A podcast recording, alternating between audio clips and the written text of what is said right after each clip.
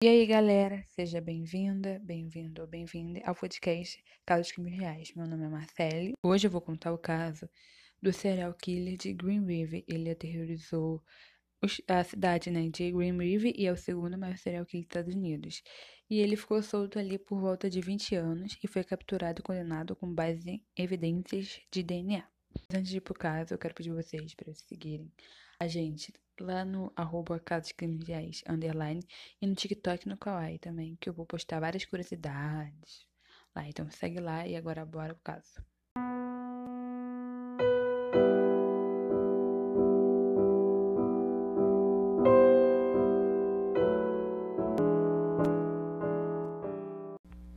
No dia 15 de agosto de 1982, a polícia de King County recebeu uma ligação para eles irem no rio Green River, pois tinha achado dois corpos que estavam nus. E após a polícia andar um pouco pelaquele local, eles acham um terceiro corpo. E naquele último ali, eles já tinham achado cinco corpos. E eles estavam naquele rio e as vítimas tinham sido todas estranguladas. Após isso tudo, achar esses corpos, é, entraram 25 detetives para tentar resolver esse caso. Então a polícia levou esses corpos para os médicos legistas e os médicos legistas, né, eles acharam esperma do suposto assassino em duas das três vítimas que eles acharam o corpo no dia 15 de agosto. E após começar a investigação, os policiais descobriram algo em comum entre essas vítimas, pois todas eram prostitutas. E depois disso, a polícia foi para uma rodovia chamada Street que onde ficavam muitas prostitutas. Eles foram lá para avisar elas que tinha uma assassina solta, mas elas não acreditaram muito que isso, que o assassino podia pegar elas. Então elas continuaram trabalhando. E depois de muita investigação, a polícia chegou ao primeiro suspeito, que era Melvister. Então a polícia interrogou ele, só que não deu em nada. E como a polícia elas tinham um mandato já para prender ele, então eles resolveram prender ele para que ele se irritasse e confessasse se ele tinha feito alguma coisa ou não. E ele dormiu uma noite na prisão e no, no dia seguinte Melvist contou para a polícia que conhecia todas, todas as vítimas e que elas já tinham pegado o táxi o táxi dele, porque ele era motorista de táxi. Mas ele fala que ele não fez nada com essas vítimas. A polícia chegou até a fazer um teste de polígrafo nele, só que ele não passou. Então a polícia continuou investigando ele, botava um carro atrás dele a todo, ver se ele ia matar alguém, mas ele não era o serial killer. Em 1973, um idoso colhendo maçãs achou ossos espalhados em uma área de 6 metros. Foi achado mais três esqueletos no porto e depois mais uma vítima encontrada numa avenida e, na, e foi encontrado outro e na Starlac.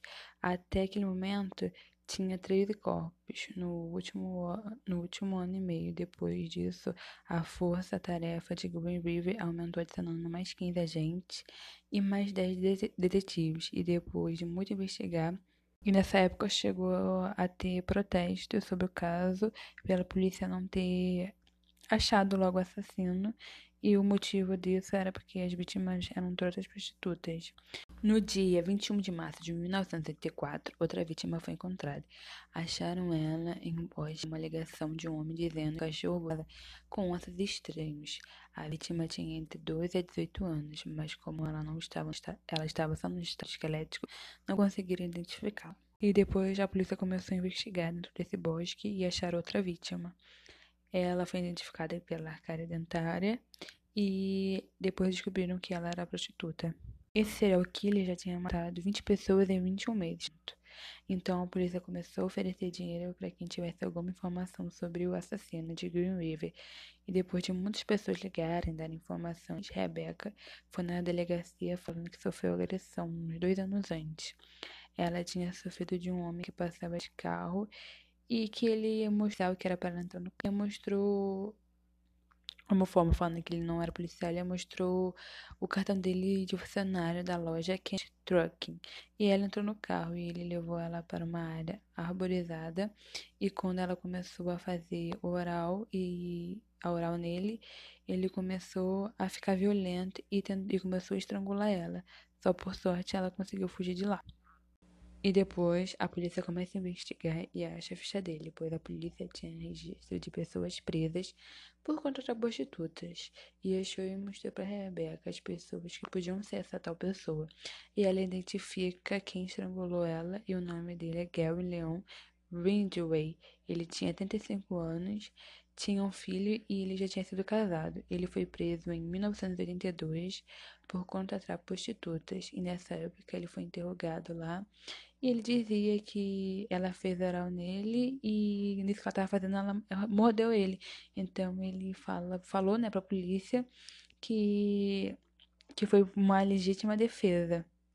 Por isso ele estrangulou ela. Depois a polícia ficou investigando a Gary. Além disso, também a, as prostitutas ao longo do tempo deram à polícia a descrição de um homem que foi visto cruzando a área que combinava com o Gary, as mesmas descrições dele. Esta era também a estrada que Gale costumava ir e sair para o trabalho. Um dia, a polícia do porto de Seattle havia parado Gale no trânsito. Ele estava com a Kelly McNeese, que era uma prostituta. Então a polícia deixou eles passarem, só que tempos depois acharam Kelly McNeese morta. Ele prestou novos depoimentos depois que o namorado de uma prostituta identificou o caminhão dele como o último caminhão em que sua namorada tinha entrado antes de desaparecer. A polícia tinha um mandato de coletar né, amostras corporais. Então a polícia foi buscar ele no trabalho, então a polícia foi até a casa dele investigar tudo, mas não acharam nada que ligasse ele ao caso e fizeram um teste de saliva nele mas também quando levaram para o laboratório não deu em nada. Eles não conseguiram identificar o tipo sanguíneo para comparar com o esperma do serial killer e depois a saliva eles congelaram. Um tempo depois, no meio de um condomínio novo, pedreiros acharam ossadas de mulheres e chamaram a polícia. E a polícia foi lá resolver. Só que depois de um tempo, como a polícia não estava conseguindo resolver o caso, e já tinham gastado 15 milhões de dólares, começaram a cortar a força-tarefa. Só que aí só ficou um policial em tempo integral nesse caso. E nesse tempo ele não conseguiu resolver o caso. Então, anos depois, quando ele foi promovido como xerife, então ele chamou de volta algumas pessoas que estavam trabalhando com ele nesse caso para tentar achar esse herói. E isso foi em meados de 1990 pois já tinha acontecido uma revolução na ciência, então a polícia pegou aquele esperma de 1932 do serial killer e testou o DNA. E no final deu que o verdadeiro serial killer era o Gary. E uma curiosidade sobre esse caso é que a polícia, quando estava investigando o Gary, eles contaram até com a ajuda do serial killer Ted Bundy. Mas vocês devem estar se perguntando quem era esse Gary, então eu vou contar agora. Gary nasceu em 1949 em Salt Lake City, no estado de Utah. Ele era o segundo dos três filhos de Mary e Thomas. Sua, sua infância foi violenta, porque ele presenciava brigas entre os pais e ele tinha sentimentos conflitantes em relação à sua mãe. Uma hora ele sentia raiva por ela e uma hora ele sentia atração sexual. Ele também fantasiava sobre matar sua mãe.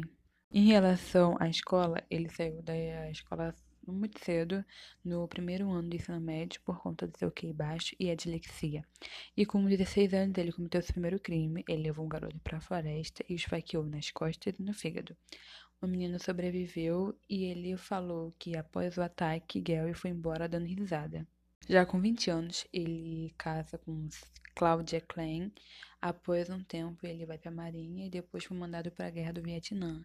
Lá manteve relações sexuais frequentes com prostitutas. E quando ele voltou para os Estados Unidos, começou a trabalhar como pintor de caminhões e se divorciou por conta das traições de ambos. O casamento foi de 1970 a 1972. Em 1973, ele se casou com Marcia Winslow e se tornou um fanático religioso. No entanto, continuou tendo relações com prostitutas. Em 1975, nasce seu filho, Matthew Ridgway, mas em 1981 Eles se divorciam e entre os, an entre os anos de 1932 a 1990 ele começou a assassinar as mulheres. Mas em 1988 ele se casa com Judy Lohan e os dois ficam juntos até, até 2002. E agora eu vou falar da condenação de Gary. Ele iria pegar uma pena de morte, mas ele fez o um acordo de contar a verdade e dando as localizações dos corpos e a polícia registrou mais de 40 casos. Além dele levar os policiais para os lugares que estavam os corpos, contou que ele às vezes usava a foto do filho dele para as vítimas acreditarem nele e entrar no carro, e que gostava de estrangular as vítimas. Depois começou a usar uma régua para torcer um tecido ao redor do pescoço de suas vítimas, e às vezes ele matava suas vítimas dentro da sua própria casa e outras vezes ele matava na floresta e também cometia necrofilia. Já nas filmagens de suas confissões, Gary, ele confessa uma vez que matou 61 mulheres, em outra fita ele disse que matou 71. Mas na conclusão das entrevistas, Gary só poderia se lembrar de ter matado 49 pessoas, o que ele disse que ocorreu dentro do condado de King, em Washington. Em uma das suas confissões mais sombrias, ele admitiu que matou uma das suas vítimas enquanto seu filho, ainda criança, esperava no caminhão. Quando perguntaram ele se ele teria matado seu filho, se o filho tivesse percebido o que estava acontecendo, ele disse que sim. No jogo, ele foi condenado à prisão perpétua pelo assassinato de 49 mulheres. Em 2 de novembro de 2003, o killer se declarou culpado e foi sentenciado a 480 anos de prisão sem possibilidade de liberdade condicional, ou seja, prisão perpétua. Em novidade sobre esse que no final de 2012, a polícia recebeu verbas para identificar três vítimas de Gary. Já no final de 2020, eles identificaram Wendy Stevens, ela era de Denver, ela, foi, ela era de Denver e ela foi aquela vítima que o cachorro encontrou. Ela na época, na época que ela fugiu de casa, ela tinha 14 anos. E muitas das vítimas de Gary não foi identificada até hoje. E vai estar tá lá no Instagram as fotos das vítimas se vocês quiserem ver a foto do Gary pra vocês verem como é que ele é e tal. E esse foi o caso de hoje, galera. Se vocês curtiram, já segue aqui o nosso, nosso Instagram, segue a gente aí no podcast, nas outras redes sociais. E se vocês quiserem um caso que eu conte aqui em específico, me manda DM lá que eu vou pesquisar e conto aqui.